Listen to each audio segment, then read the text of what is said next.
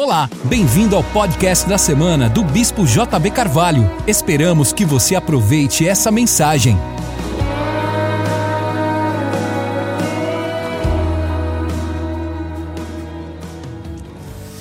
Efésios capítulo 4, verso 11, um texto que eu gosto muito. Vamos ler do verso 11, que diz assim: e ele mesmo deu uns para apóstolos, e outros para profetas, e outros para evangelistas, e outros para pastores e mestres. Tendo em vista o aperfeiçoamento dos santos para o desempenho do ministério, para a edificação do corpo de Cristo, até que todos cheguemos à unidade da fé, ao pleno conhecimento do Filho de Deus, à perfeita varonilidade, à medida da estatura da plenitude de Cristo para que não sejamos mais meninos inconstantes levados ao redor por todo vento de doutrina, pelo engano dos homens que com astúcia induzem ao erro. Antes, seguindo a verdade em amor, cresçamos em tudo naquele que é o cabeça, Cristo, do qual todo o corpo bem ajustado e ligado pelo auxílio de todas as juntas, segundo a justa operação de cada parte, faz o seu próprio aumento para a edificação de si mesmo em amor. Queridos, eu gosto muito desse texto que fala sobre crescimento, desenvolvimento.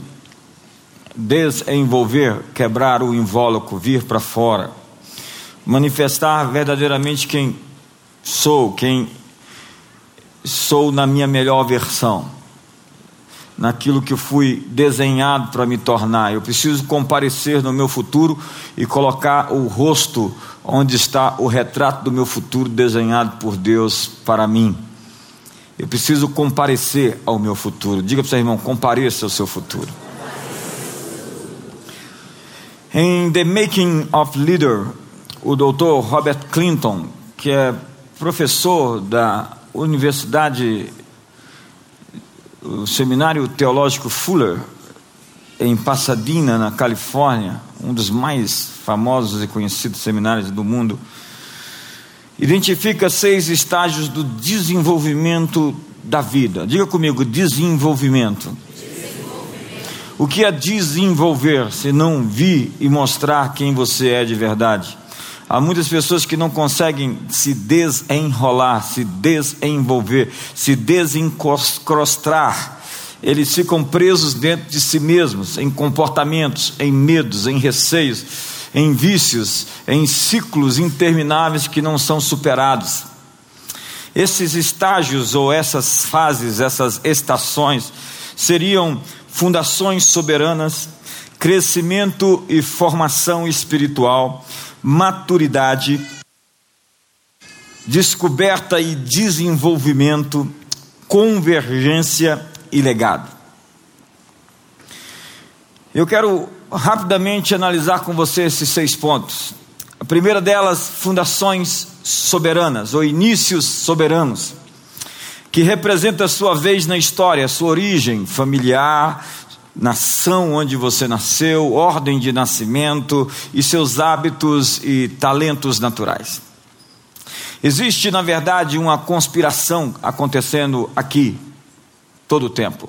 Deus está conduzindo a sua vida a cada drama que você passa, a cada situação, Ele revela uma chave para abrir portas para você e para os outros. O segundo ponto é formação espiritual. Essa é a jornada em que se formam os valores espirituais. Se você cortar uma árvore velha, verá os anéis do tempo no seu interior. Alguns anéis são largos, grossos, e outros são magros, estreitos. Os anéis magros representam os anos de pouca chuva ou os anos de seca. Corte e abra uma alma de qualquer adulto e você também vai ver esses anéis. Alguns são mais estreitos do que os outros. São os anos críticos da vida, que normalmente são os anos de formação, os anos da infância. Nenhum período da história é mais importante do que os primeiros 10 ou 15 anos de vida. Alguns dizem que os primeiros cinco ou menos. Quando, em vez de mensagens que reforçam quem você é, seus dons, suas habilidades, seus talentos, você ouve coisas do tipo: você não é importante, ou você não é capaz, há algo errado com você. Então você começa a se sentir inadequado. A vida inteira você se sente inadequado. Você chega num lugar e você tenta se arranjar, encontrar seu espaço. É difícil para as pessoas que nunca tiveram lá se sentir à vontade em um outro lugar. É difícil para um profeta que não tem uma casa ser um profeta saudável. Você vai ver a diferença de Eliseu antes da sunamita e depois da sunamita. Porque profetas precisam de casas.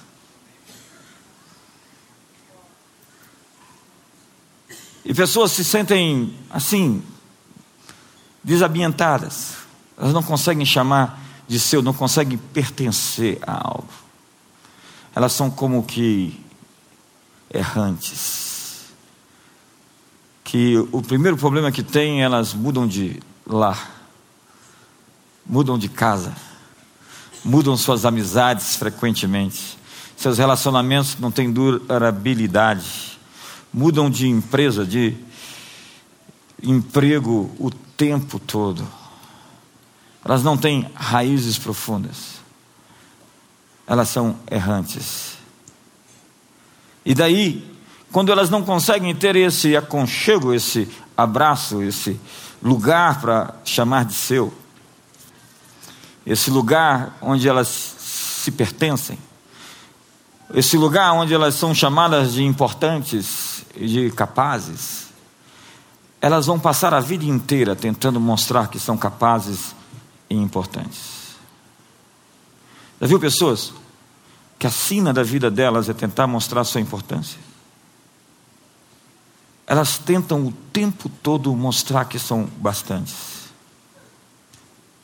Então elas contam vantagem. Elas não pedem, pedem a oportunidade de se vangloriar.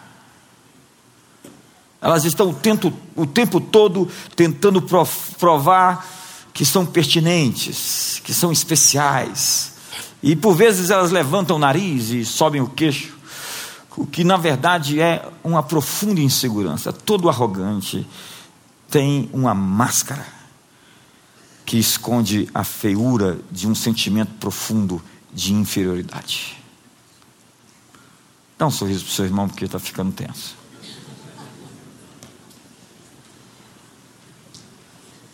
Quando você vê uma pessoa soberba, você vê uma pessoa ferida.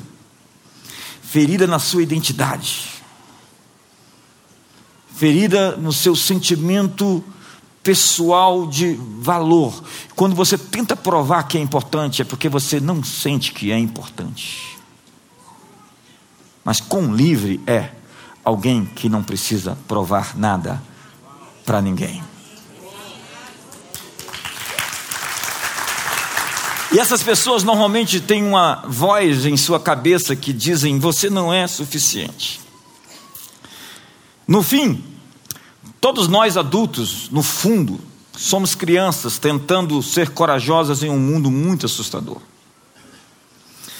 A única revelação de Jesus que ele veio trazer, nos dar no mundo, é de Deus o Pai. Nós oramos, Pai nosso que está nos céus. Deus o Pai pode soldar o balde de onde o seu senso de importância e capacidade vaza. Só Deus, o Pai, pode conter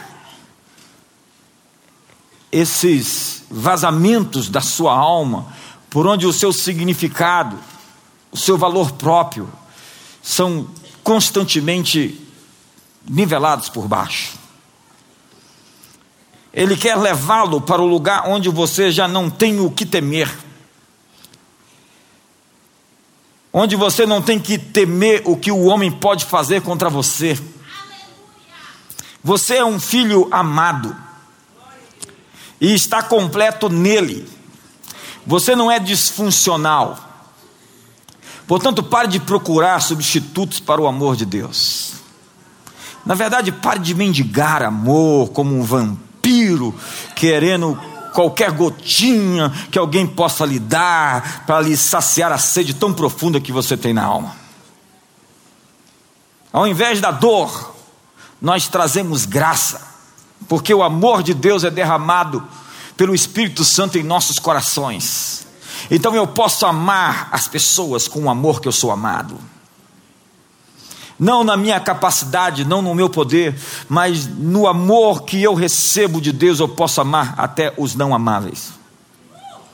Eu posso perdoar com o perdão que eu sou perdoado. E eu posso honrar com a honra que eu recebi. Porque cada um dá o que tem. E em Cristo nós temos e podemos todas as coisas, porque Ele nos fortalece. Nós podemos prosperar segundo a Sua riqueza em glória, quando a nossa dependência está nele, a nossa fé e a nossa aliança está nele. Nós podemos prosperar não segundo a economia, o fluxo cambial e os movimentos do mercado, mas segundo os movimentos do céu. Diga para o seu irmão: esse segundo semestre você terá uma economia celestial. Não, não, como eu sinto isso forte, sabe?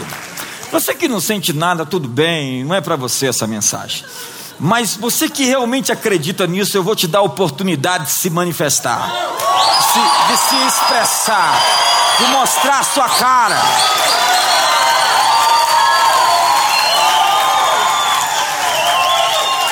Diz, diga para seu irmão: finanças sobrenaturais. Finanças sobrenaturais. Diga economia celestial. Por quê? Porque dele, para ele, por meio dele são todas as coisas. A ele seja glória para todo sempre. O terceiro ponto, o terceiro estágio de desenvolvimento da vida, segundo o Dr. Bob Clinton, é a descoberta e desenvolvimento. Esse período define o que você faz melhor e o que você gosta mais de fazer. Aquilo que você faz melhor e aquilo que você gosta mais de fazer define muito bem a sua chamada, a sua vocação, o seu propósito. Aquilo que você é bom, aquilo que você é melhor. Eu poderia ser, por exemplo, um jogador de futebol. Na média, abaixo da média. Tem tanta gente que busca ser o que não foi vocacionado para ser, e se você buscar ser o que você não foi vocacionado, o que você não é especial, não foi ungido, não foi empoderado, você vai ser medíocre. Por exemplo, o Pedro quer ser um ciclista agora. Ainda bem que não é profissional, é só questão de saúde mesmo, né? Eu acho. 30 quilômetros por dia. Parabéns, pastor. E a André está com você agora. Diz que ela está passando de você agora, está andando mais rápido que você. A informação que eu recebi. O quarto ponto do estágio de desenvolvimento humano é a maturidade. Todos temos que crescer. Gente, não crescer é uma patologia. O sujeito vem para a igreja, continua a mesma pessoa, e depois ele fica achando ruim aqueles que chegam mais rápido e crescem mais do que ele em menos tempo. Nossa, eu estou aqui há 10 anos, aquele sujeito já faz ungido pastor, chegou a três. Três, quatro anos, já está lá arrebentando, pregando, e eu não estou fazendo nada. É.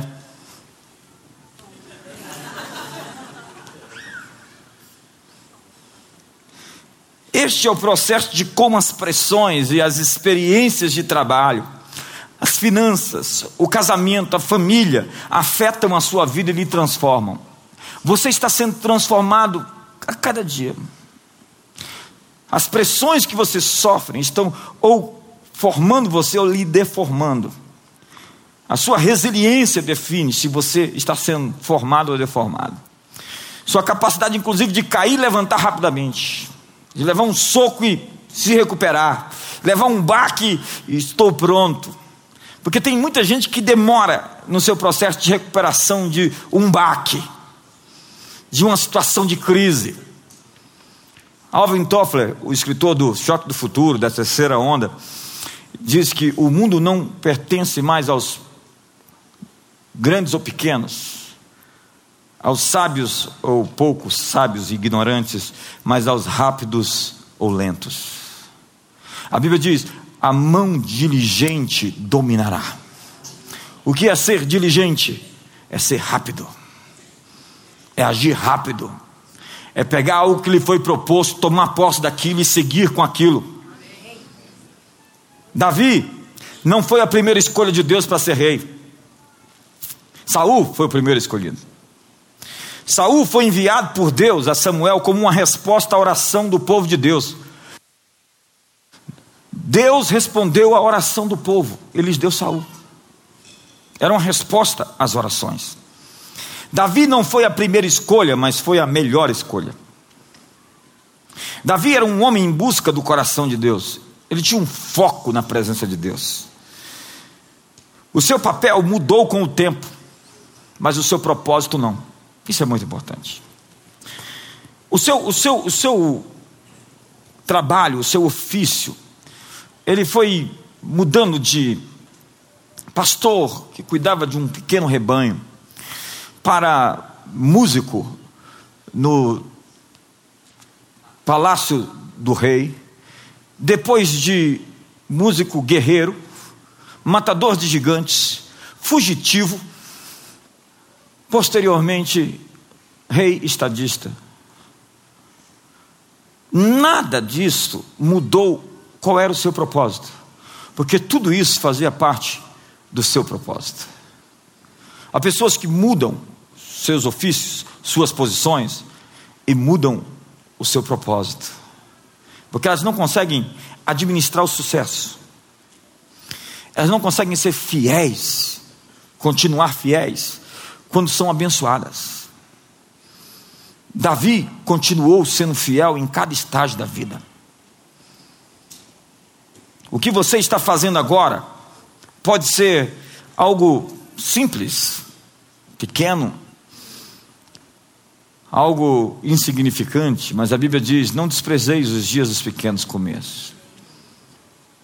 Você pode estar no campo ou tocando harpa, ou ainda sendo um fugitivo de um rei que quer te matar. Mas o que você está vivendo agora é uma preparação para o seu papel seguinte. Esther não era a primeira escolha do rei, mas acabou substituindo a rainha Vasti. Antes que a história acabe, os últimos são muitas vezes os primeiros. O primeiro nascido na família eram os únicos com direito nato de herança. Contudo, Isaac foi o segundo a Ismael. Jacó foi o segundo a Isaac. José foi o décimo primeiro de doze, mas a primeira escolha de seus irmãos. Moisés não era a escolha do povo para um libertador. Jeremias não foi a primeira escolha de Israel por ser um profeta, mas ele era a escolha de Deus. Pedro e os outros discípulos na Galileia não eram a primeira escolha dos, do rabino local, ele os dispensou, porque era assim Israel. Eles iriam para a escola e, se não tivessem a vocação de continuar no ministério, eles eram enviados para suas casas para aprender o ofício dos seus pais e continuar a vocação e o legado dos pais. Quando Jesus viu Pedro, Tiago, André e João, eles estavam trabalhando com seus pais na pesca comercial. Entenda que Jesus de Nazaré foi negligenciado pelo rabino local, como um recruta qualificado por ministério. Alguém disse para ele: Não, você não está apto. Na verdade, eles achavam Jesus familiar demais. Há muita gente que acredita que sabe quem somos e onde nós podemos chegar. eu tenho que lhes informar que elas estão muito enganadas. Lembre-se, a decepção é Deus dizendo a você: o melhor está à frente. Diga a pessoa do seu lado: o melhor está à frente. O quinto ponto de Robert Clinton é a convergência. E essa é uma linguagem que virou uma cultura nossa aqui na comunidade das nações. Que é quando os seus dons e talentos, suas habilidades adquiridas, se conectam com o seu chamado.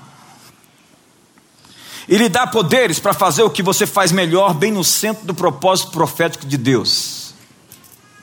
Convergência não é apenas uma fase da vida, é, é o estado de atualização constante, a sua vida abundante. Quando você se sente realmente vivo e ativo. Você já fez algo na vida que você se sentiu extremamente vivo, pleno, no seu potencial acordado, desperto?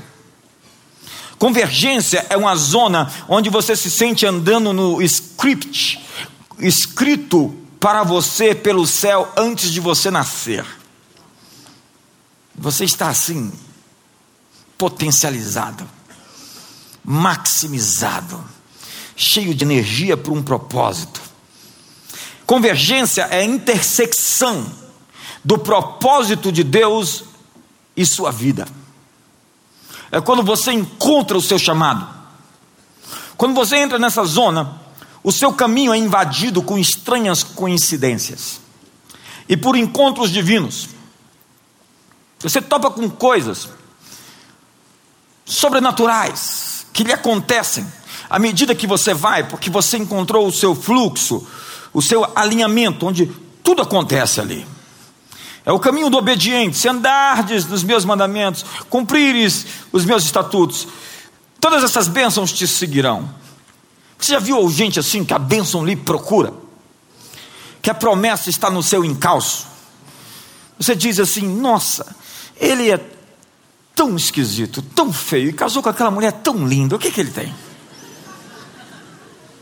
Quando você entra nessa zona, o seu caminho é invadido por anjos, por forças espirituais. Mas entenda, encontrar tônica, ênfase, zona de impacto e vivê-la, existem anos de processo. Diga comigo, anos de processo. O que você chama de atraso, Deus chama de processo. Uma mensagem precisa de pelo menos três anos para se tornar uma cultura. João é a voz que clama no deserto, está clamando como um, um eco que reverbera, sem ouvidos, sem atenção, seu palco, sua cátedra, seu púlpito é um lugar árido, estéreo, sem projeção, sem holofotes. Ele é a voz que clama no deserto. Por vezes nós pregamos mensagens aqui que demorou anos para que nós pudéssemos vê-las se manifestar e se tornar o que, o que nós somos hoje. Os desistentes continuam desistindo, ao invés de continuar perseverando sobre aquilo que lhes foi mostrado. Mas não duvide no escuro daquilo que lhe foi mostrado na luz. A zona de convergência é inserida em toda a sua vida em uma série de promoções de uma tarefa para outra. Diga, de uma tarefa para outra. Diga, promoções. obediente em uma tarefa, obediente em uma fase, transportado a uma nova fase, vivendo um novo tempo, fiel como pastor de um rebanho, cuidou decentemente, cuidadosamente, saiu para a guerra e deixou o rebanho cuidado, protegido, guardado, observava os mínimos detalhes, era coerente, depois, como músico e ministro do rei, fiel em tudo, passando fase a fase, estágio a estágio, estação após estação, Nessa sua sequência, nesse seu andar, nessa sua estrada de desenvolvimento interior, você pode mudar de carreira pelo menos quatro vezes na vida. E cada fase da vida tem fins e começos conectados às suas atribuições. Cada estação da vida é um convite para um nível maior de abrangência e conectividade. Toda a sua vida não é sobre apenas um momento, mas de cada momento. Porque na vida não existe uma vida perfeita, existem momentos perfeitos. Você tem inúmeras fases de microconvergência e estágios e promoções ao longo do caminho. Diga estágios, estágios. e promoções, promoções no caminho. Considere Daniel. Nós nunca teríamos escrito o capítulo 6 de Daniel. E nunca saberíamos sobre alguém que sobreviveu a uma cova cheia de leões se Daniel não tivesse passado a fase na corte do rei, onde ele foi fiel.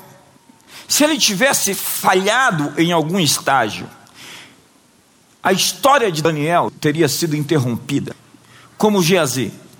Ele era sucessor da ordem profética. Lembra que Elias jogou o manto sobre Eliseu Eliseu se tornou profeta em lugar de Elias quando Elias foi arrebatado aos céus. O moço do profeta se chama Geazi agora.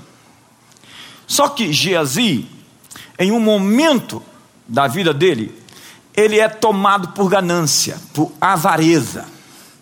Então ele queima uma etapa da vida dele e recebe o benefício, os bens, as posses, a contribuição de um general sírio que tinha sido curado de lepra, fazendo um negócio com aquilo que tinha sido dado de graça, um grande milagre.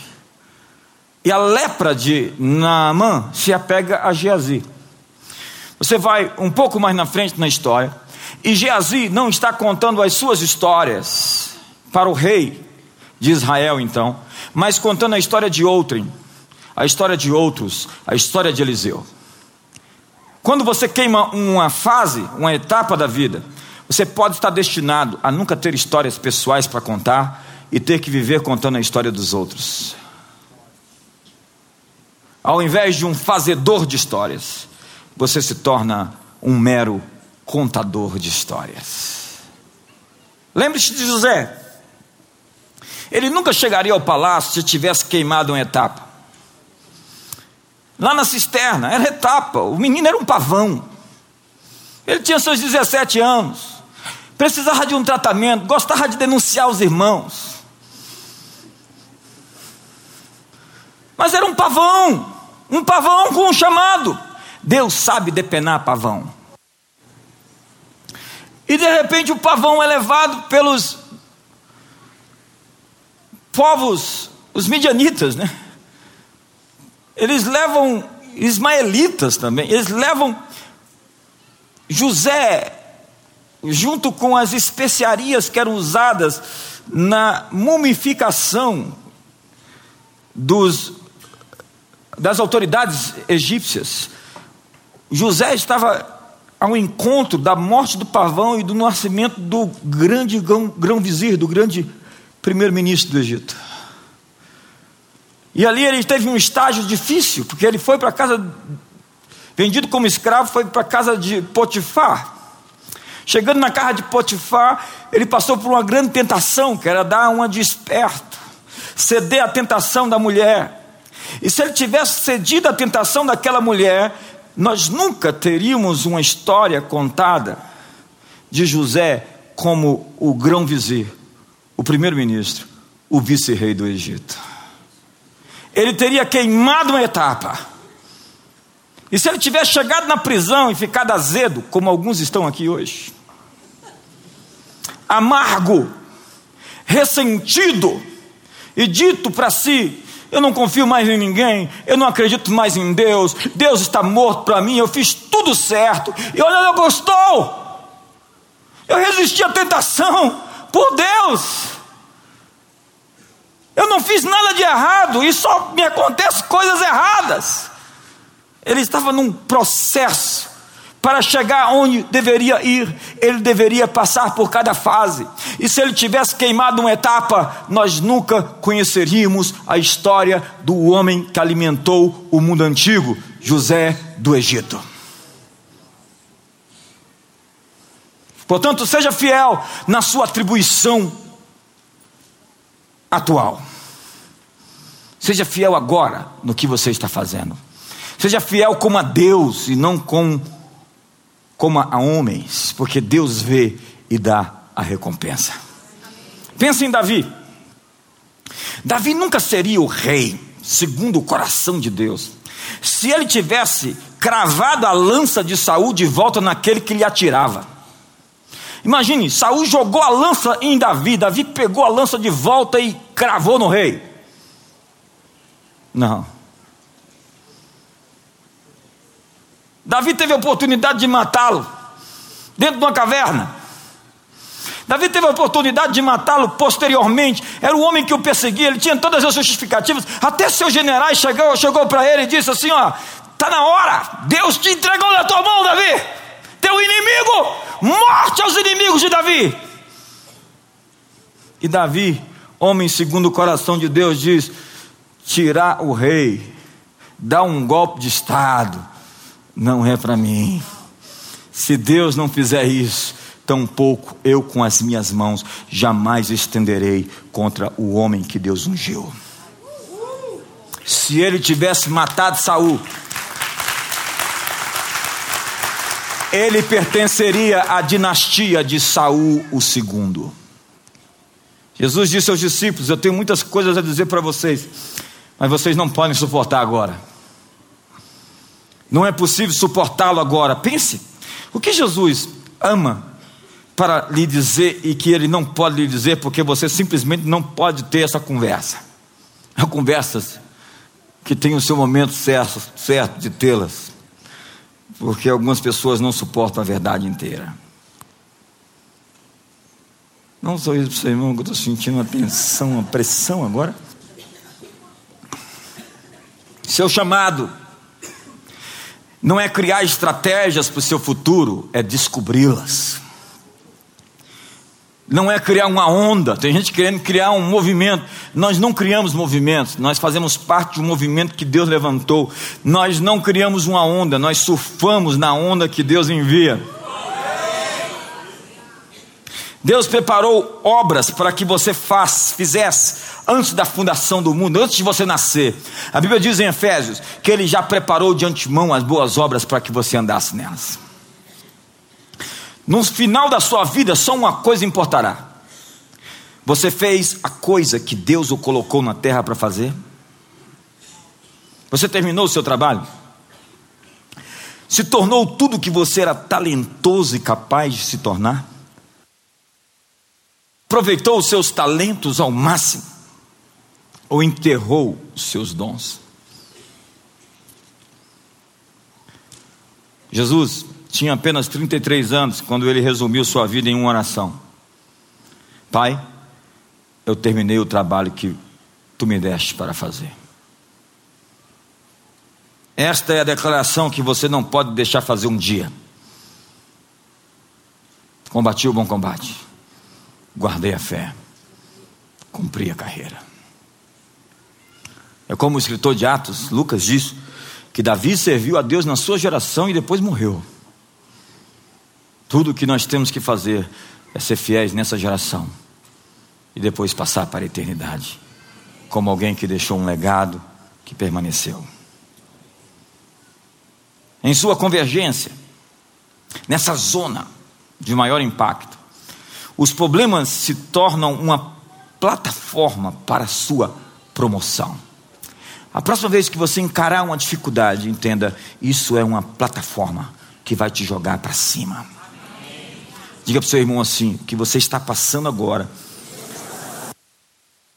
é uma plataforma que vai te atirar para o seu alvo.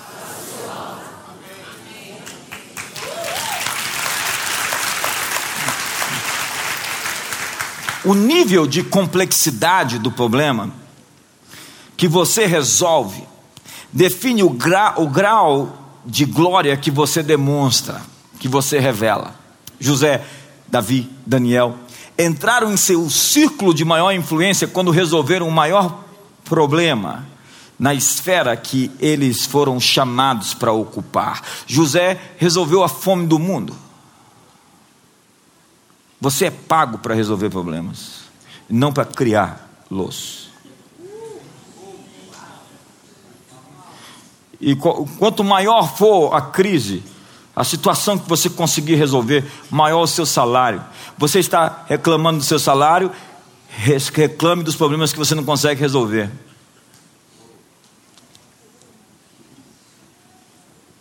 Todos, o médico resolve, resolve um problema de saúde. Um mecânico resolve um problema de mecânico, de alguma coisa, de carro, de avião, de alguma coisa. Onde você está trabalhando, você está trabalhando resolvendo um problema. Você está vendendo algo, comida, você está alimentando as pessoas. A chave de tudo na vida é a sua atribuição. Sua atribuição é um convite para o topo da montanha em sua esfera de influência. Sua atribuição é um problema esperando por você para você resolvê-lo.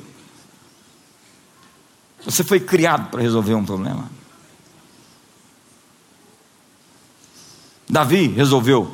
Tinha um gigante lá gritando, amaldiçoando. Ele foi lá e resolveu a questão. Assim também o fez Gideão. Você é a resposta à oração de alguém. E seus dons são uma solução para o, o problema de algum lugar. Alguém está orando e você é a resposta a esta oração. Se você estiver do lado de uma pessoa solteira agora, diga para ela: Eu sou a resposta às suas orações. Tem gente que nem, tem gente que já fica dura assim, ó. Achei engraçado ali, ó. Meu irmão ficou assim, ó. Está comprometido ele, eu acho. Se a moça vê no vídeo, ainda mais a câmera em cima dele, ele falando isso, vai ser uma confusão. Será? Esses são chamados multiplicadores de força espiritual. Você não constrói um futuro brilhante fixando os seus defeitos. Mas ao investir tempo, dinheiro e treinamento nas áreas dos seus dons, se é defeito de caráter, você tem que corrigi-los. Senão isso pode comprometer toda essa estrutura.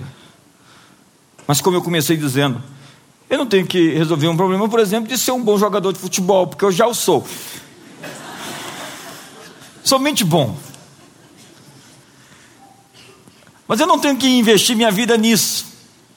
Eu tenho que investir a minha vida naquilo que eu sou melhor.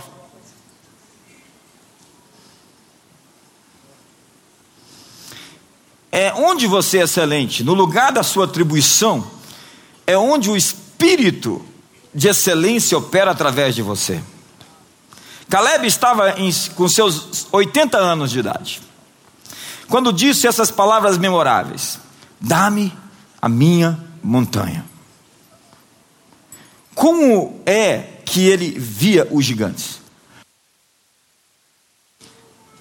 Ele dizia assim: Esses gigantes na terra são o nosso pão. Se o Senhor se agradar de nós, nós os comeremos como se come o pão. Os gigantes para Caleb era o seu pão. Amigos, os gigantes de algumas pessoas, que eles não conseguem matá-los, é o seu pão. Você tem que conseguir matar aquele gigante na área do direito, no tribunal, para receber aquele grande cheque. Você tem que matar aquela venda, resolver aquela questão que muitas pessoas estão precisando daquele produto, você pode vendê-lo de maneira a alimentar e suprir a necessidade de muitos e receber o seu cheque. Esse é o seu pão, ser um matador de gigantes. O problema chamado gigantes, para quem assim o chama, é como você começa a ganhar o seu pão. Então, encontre os problemas das pessoas. Diga isso para o seu irmão. Eu quero abrir uma empresa. Encontre os problemas das pessoas.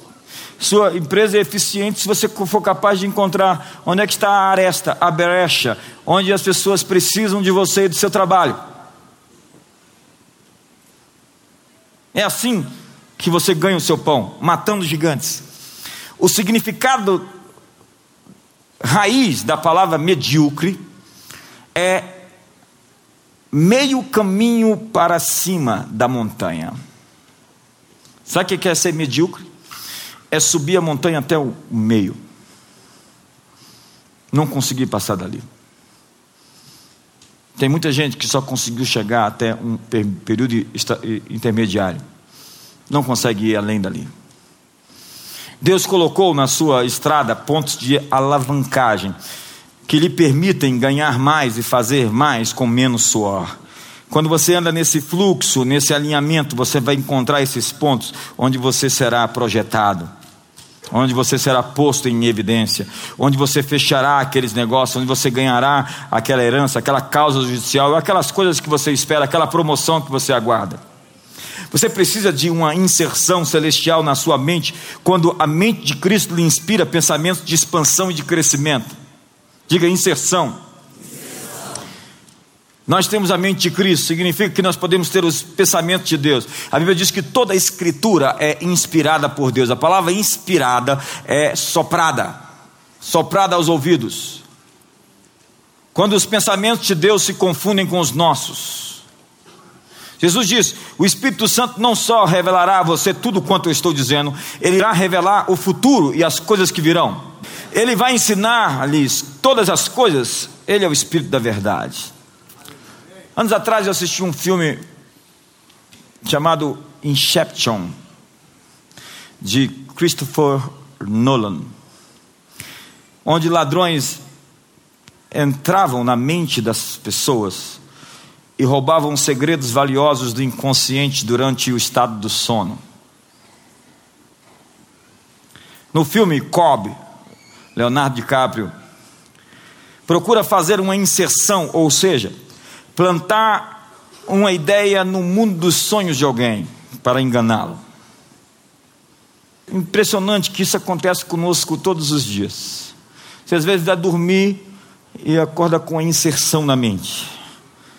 Pode ser uma seta, ou pode ser uma revelação.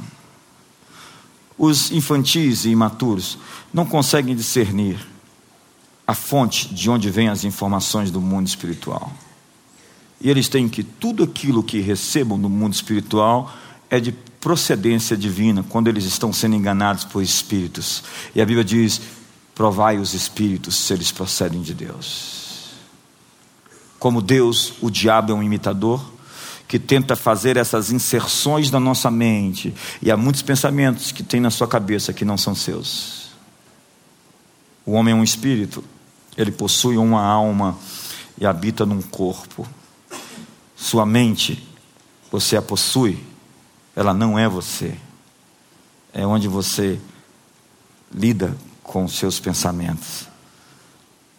O seu espírito tem que governar sua mente e não a sua mente lhe governar e lhe tornar um cabeçudo, quadrado, formatado, cheio de pacotes dentro de caixas que não conseguem transcender.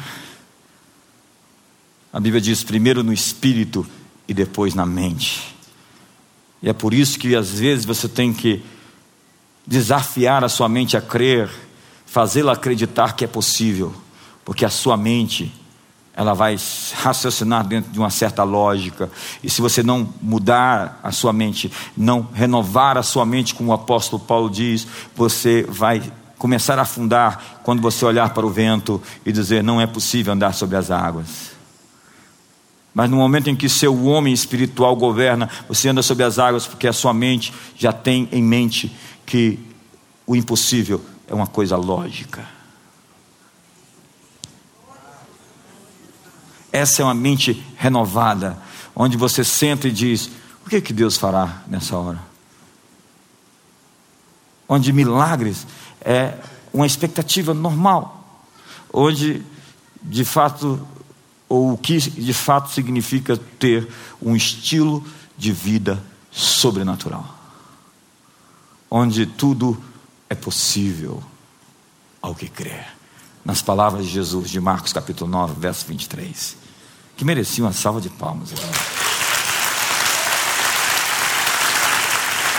Mas inserções, por vezes, são feitas em nossa memória, distorções do significado das coisas. Tem gente que, que deixa se distorcer, se deformar, tudo que ouve perverte, porque o seu interior já é pervertido, não educado, não transformado, não renovado, não disciplinado, não alinhado.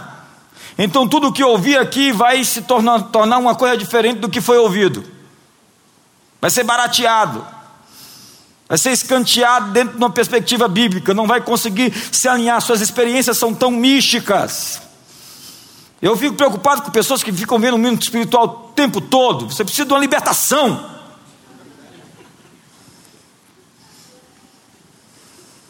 Ninguém pode ser assim desse jeito. Se você ficar ligado no 220 o tempo todo, amigo, você enlouquece. Isso é, você já não está louco. Fica com o terceiro olho aberto. Vê demônio em todo lugar. Olha lá, tem um ali. Tem outro ali. Tem um acolá. Amigo, passa no gabinete. Você precisa de uma sessão de amasso barro. Sessão de quebrantamento.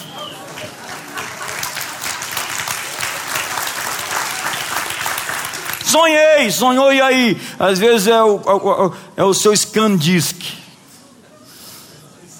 O que, que é isso? É colocando informações, organizando aquilo que está dentro da sua cabeça, que você viu, noticiário e, não sei o que, encontros e palavras e tudo. No, no final da noite, seu cérebro começa a colocar aquilo em ordem. Mas não foi uma revelação, pastor? às vezes pode ser. E às vezes é uma perturbação. Às vezes é uma inserção demoníaca. O diabo tenta te colocar uma ideia na cabeça e tenta provar isso quando você está ali, desguarnecido, desprotegido, com a guarda aberta. E aí você acorda oprimido. Mas eu tenho uma notícia para te dar: se você tem sofrido pesadelos, é porque o diabo te vê como uma pessoa perigosa.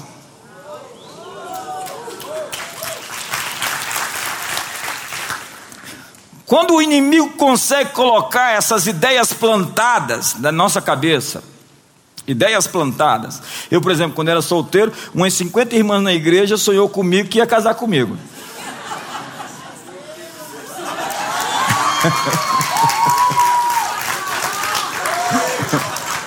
Sonharam comigo. Gente, é foi uma exceção. Não sei de onde. E aí o inimigo consegue estabelecer cabeças de ponte, bases, bases militares do adversário naquilo que Paulo chama de sofisma, ou imaginações que se levantam contra o conhecimento de Deus. Se o diabo está colocando esses pensamentos na sua cabeça, tudo que você tem que entender é a origem deles, e entender e perceber e discernir que esses pensamentos não são seus. Isso é libertador demais. Ei, esses pensamentos não são seus. Sabe aquelas aquelas blasfêmias que passam na sua cabeça? Não são suas.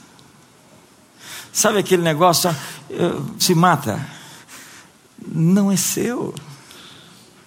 Sabe aquela coisa assim, você, você, você não é nada. Você é um miserável, você não, não é suficiente, você não é bom. Ei, essa não é a voz de Deus, nem tampouco a sua voz. Essa é a voz de alguém que não te ama e que você não tem que prestar atenção nela. Simplesmente desconsidere. Como diz Martinho Lutero, eu não posso impedir que os pássaros voem na minha cabeça, mas posso impedi-los de fazer ninhos nela. Há pensamentos na sua cabeça que não são seus. Não os alimente. Não os provoque. Tem gente que senta e fica vendo um, um, um filme assim. Quando já viram um filme assim, sentado, oprimido?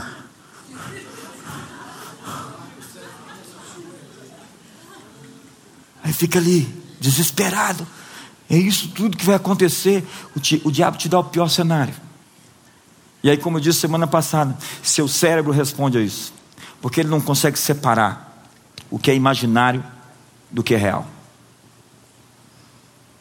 E é por isso que você tem que provar para sua mente, contar uma história para o seu cérebro, com um final feliz, dar significado àquela história ruim que você viveu, preencher os espaços e as lacunas, não com suas feridas ou mágoas, mas com a palavra de Deus encher-se da palavra de Deus e colocar a palavra de Deus como uma defesa contra esses, esses ataques, essas agressões que você está sofrendo na sua mente.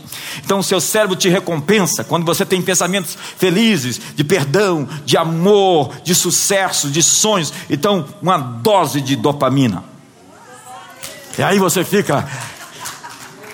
Mas se você fica angustiado, e começa a imaginar um mal, começa a ter esses flashbacks do passado e começa a alimentá-los. Então seu cérebro te envenena, descarrega em você reações químicas e você começa a ficar intoxicado, venenoso, envenenado. E ninguém gosta de estar perto de pessoas infelizes o tempo todo o tempo todo. Mas boa parte, ou a maior parte da sua infelicidade é proveniente de imaginações distorcidas e sofismas que o inimigo conseguiu estabelecer base dentro de você e pessoas entram em processo de depressão e há pessoas que até se suicidam depois de tudo isso projetado na cabeça dela. O que eu preciso, pastor, de uma renovação mental. Nós estamos lançando no mês que vem um dos melhores livros do Bill Johnson que é uma versão ampliada chamada O Poder Sobrenatural de uma Mente Renovada. Esse livro eu li anos passados e eu saí dentro de casa correndo com o livro na mão, gritando, falando: Meu Deus, é isso. Porque nós precisamos mudar a nossa mente. Quando nós mudamos aqui dentro, tudo fora de nós muda. Toda mudança exterior acontece primariamente interiormente. Então nós precisamos lidar com essas inserções, que pode acontecer em sonhos, tantas vezes acontecem em sonhos. Quantos aqui já tiveram sonhos perturbadores, com até data para morrer? Quantos aqui já tiveram tantas, tantas alucinações, tantas mentiras que o diabo contou? O diabo é pai da mentira. O negócio dele é tentar mentir para você, é desacreditar você nas promessas. Ele chegou para Eva e colocou um si, sabe aquele si mortal? Si. Se você comer dessa árvore, é certo que não morrereis do fruto dessa árvore. Tudo começa com essa dúvida, essa interrogação. Mas nós somos pessoas com sonhos perigosos. E é por isso que o inimigo está atacando você, porque você é uma pessoa perigosa. Viver o que Deus tem me chamado a viver significa se tornar uma pessoa perigosa. Diga para vocês, você é uma pessoa perigosa. Diga, o diabo tem medo de você. Diga para ele, está tendo pesadelos com a sua vida. Quando você acorda cedo, o diabo já começa, ele fala, é o pesadelo da minha vida esse cara. Se você descobrir quem você é, amigo, o que você foi chamado para fazer, diga para o seu irmão, o diabo está endemoniado. Se você está em guerra, você pode ser esse sonhador perigoso. O inimigo é imitador, Deus fala nos sonhos. Quando nós dormimos, é verdade. E em sonho enquanto acordados. Há sonhos divinos. Mas nem tudo que você sonha que é divino. Desejos, imagens, ideias, são um convite do céu para criar algo nesse mundo que nunca existiu e para ir a lugares onde ninguém foi. Abraão deixou o vale de Sinear, o vale da lua, para se conectar com a visão de futuro esplêndido numa terra prometida. Deus nos chamou para fazer grandes coisas através de grandes sonhos, e seus sonhos vão sobreviver aos seus pesadelos. Põe a mão no ombro do seu irmão e diga: Seus sonhos vão sobreviver aos seus pesadelos. A Bíblia diz que os velhos sonharão. Isso significa que pessoas maduras vão sonhar. A Bíblia diz que os jovens terão visões. E os filhos profetizarão. A propósito aqui, política interna da igreja. Só quem profetiza nesse ministério, dentro desse ministério, são filhos. Porque há alguém que está alinhado com outras forças. E que nós não queremos que ele dê uma palavra para você que vai perturbar a sua cabeça.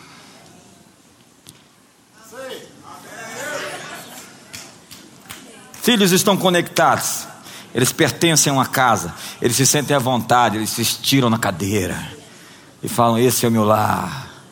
Uma família apostólica com estilo de vida sobrenatural. Filhos são essa casa de lar chamam essa igreja de família e são apostólicos.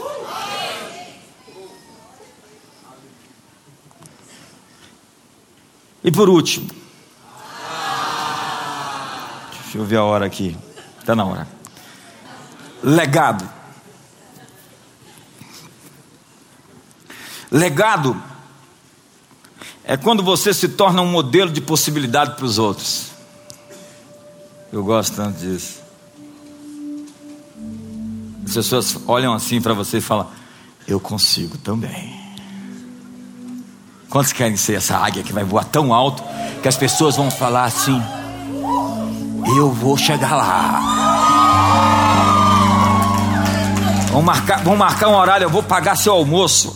Vou te dar 100 dólares para você me dar meia hora para eu te ouvir. Como é que foi o segredo para você fazer aquilo. John Maxwell fazia isso.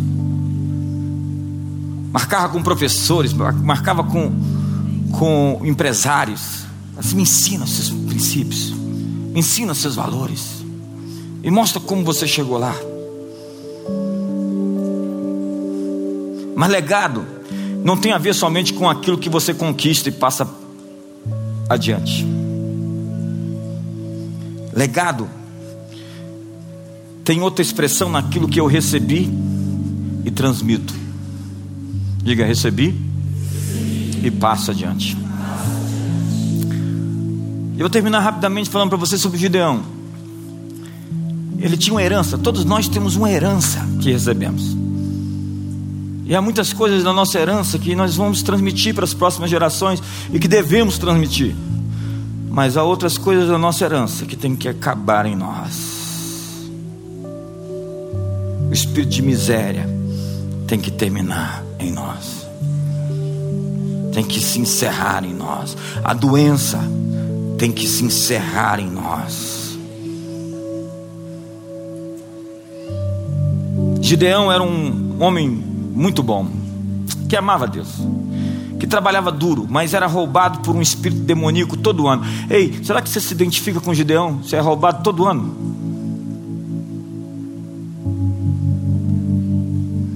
Sua casa era roubada de suas colheitas constantemente. Já viu gente, família que é roubada todo ano? Gente aqui que podia ser muito rica, sua família deveria ser muito rica, mas assim, entrou no avô, entrou no pai e está aí até hoje. E se você não lidar com isso, vai chegar no seu filho. É o divórcio. Meu pai separou, meu avô separou, e eu estou me separando. E, e meus filhos também vão se separar se eu não resolver isso agora.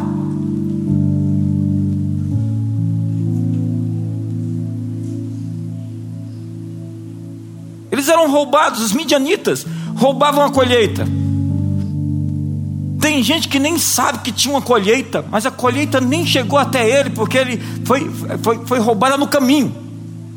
Ele estava lá. Levar a colheita antes de chegar em você bênçãos que eram suas e que não te alcançaram. Deus então envia um anjo e diz: Gideão, tu és um homem valente, e tu vais vencer os inimigos com um só homem. Em Juízes capítulo 6, então ele começa, por onde não poderia deixar de começar. Se nós queremos vencer os inimigos, nós temos que, em primeiro lugar, derrubar o altar da casa do nosso Pai. Ele tinha que lidar com a raiz, com a, a causa que trazia tanta idolatria e derrota, que era o altar de Baal, construído pelo seu pai. Mas Gideão vai ali, derruba o altar e constrói no seu lugar um altar ao Senhor. E isso começa um ciclo de libertação. E o Senhor lhe diz: Toma um dos bois de teu pai e um segundo boi de sete anos, e ofereça no altar do, do seu pai. E ele construiu um altar ao Senhor, seu Deus, no topo dessa fortaleza, de uma forma ordenada, e tomou o segundo boi e o ofereceu. Quando o altar foi derrubado, os homens da cidade ficaram loucos. Os adoradores de Baal foram tomar satisfação, porque eles viram o altar abaixo. Amigo, o diabo sempre vai atacar você através de pessoas quando ele está sob ataque da sua obediência. Eu vou repetir isso. Sua obediência é um ataque ao inimigo. E todas as vezes que você decide obedecer a Deus, o inimigo vai te atacar, porque você obedecer a Deus já é um ataque ao inimigo. Em seguida, os homens da cidade disseram a Joás: Traga o teu filho aqui, porque nós vamos matá-lo, porque ele derrubou o altar de Baal. Então, seu pai, agora que tinha feito um altar a Baal, não tinha mais a influências de Baal. Ele estava livre quando o altar de Baal caiu. O pai de Gideão já não tinha mais as prisões do cativeiro e pôde sair em defesa do seu filho, dizendo: Vocês estão querendo defender Baal? Se Baal é Deus, manda ele tomar conta e resolver com Gideão. Se Baal não consegue se defender sozinho, tampouco vocês queiram de se defender. Se ele é Deus de verdade, Manda ele tomar satisfação com Gideão, porque é ele que destruiu o altar dele. É por isso que a gente não tem que ficar defendendo Deus, ser advogado de Deus, quando alguém ofendeu a Deus. Ei, amigo, não compre essa dor, não compre essa briga. Esse não é o nosso caminho.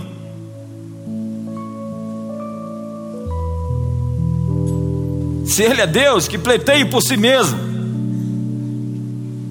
Quando Gideão derrubou a fortaleza da família e construiu um altar em seu lugar, a geração mais velha foi liberta e seu pai defendeu o filho.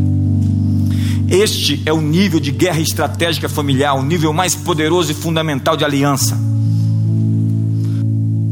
Olhe para a pessoa do seu lado e diga: Você foi ungido para corrigir as distorções das gerações. Eu quero dizer que esse é o momento mais crítico. Eu queria que você prestasse bastante atenção. Eu preciso de alguns minutos só e vou terminar poucos minutos. Mas esse é um momento decisivo para encerrar um ciclo na sua vida. Este é o início de um segundo semestre. Que eu tenho uma nítida impressão no meu espírito que será para muitos de vocês um semestre decisivo em muitas questões da vida que vai empoderar você, ser uma plataforma de lançar você num nível, num, num, num patamar, num horizonte que você nunca esteve antes. Deus, eu tenho umas palavras proféticas para liberar hoje sobre sua vida. Quantos querem receber a palavra de Deus hoje? Onde há pecado geracionais, você destruirá a sua base que autoriza esse espírito vir através dos ciclos da família roubando e destruindo. Entenda que eles já estavam roubando o pão há 40 anos. Eles estavam roubando as colheitas há 40 anos. E eles queriam continuar roubando se alguém não tapasse a brecha. Alguém vai tentar pará-lo. Mas é preciso quebrar o acordo estabelecido com o inferno. Se os pecados de seus pais baterem na sua porta, com roubo, com idolatria, derrube esse legado e estabeleça o seu próprio. Põe a mão no ombro do seu irmão e diga: é a hora de quebrar o legado das maldições geracionais. Durante anos, eu estou falando com famílias aqui agora, que têm sido roubadas das suas colheitas, dos seus direitos, espoliadas dos seus bens, divórcios repetidos, vícios repetidos, mortes repetidas, doenças repetidas, ciclos intermináveis de derrota, de bancarrota, cresce, cai, sobe, desce. Situações que se repetem constantemente. Mas Gideão quebrou o ciclo da iniquidade. No próprio lugar, ele construiu um altar e alterou uma nação. Porque toda libertação na nossa nação começa sendo uma libertação na nossa casa. Se ele não tivesse feito isso, os midianitas teriam roubado a colheita dos seus filhos. Quantos amam seus filhos aqui? Quantos não vão deixar que esses espíritos roubem a colheita dos seus filhos? Quantos não vão deixar? Os midianitas criam conflitos e discórdias. Gideão construiu um altar e fez uma oferta de uma parte dos negócios da família. Em troca, a família foi posta em liberdade, os moradores foram libertados e a nação foi livre. Fique de pé hoje, eu quero profetizar sobre você.